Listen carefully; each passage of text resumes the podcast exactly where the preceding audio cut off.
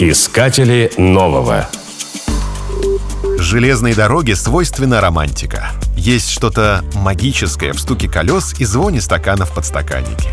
Стук и звон обеспечивают стыки между рельсами железной дороги. К слову сказать, поездка на поезде в Германии или Японии подобные чувства не вызовет, поскольку поезда там ходят почти бесшумно. В этих странах используют бесстыковые пути. История всех полезных вещей уходит в глубокую древность. Железная дорога — не исключение. Древние греки строили каменные дороги Вологи, по которым перевозили корабли через перешейки. Деревянные рельсы для вагонеток использовали в немецких шахтах в XVI веке. По-настоящему железной дорога стала значительно позже. В России, например, чугунный колесопровод появился в 1788 году в Петрозаводске.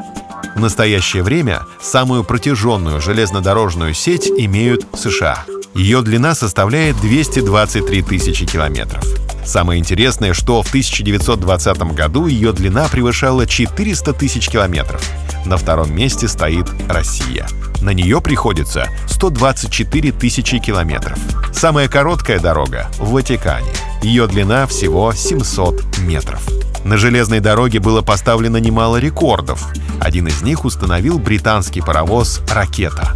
Он разогнался до скорости 39 км в час. Это случилось в 1829 году.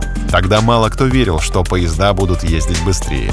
В 2007 году его изрядно опередил французский электровоз, который промчался со скоростью 575 км в час. Но и это был не предел.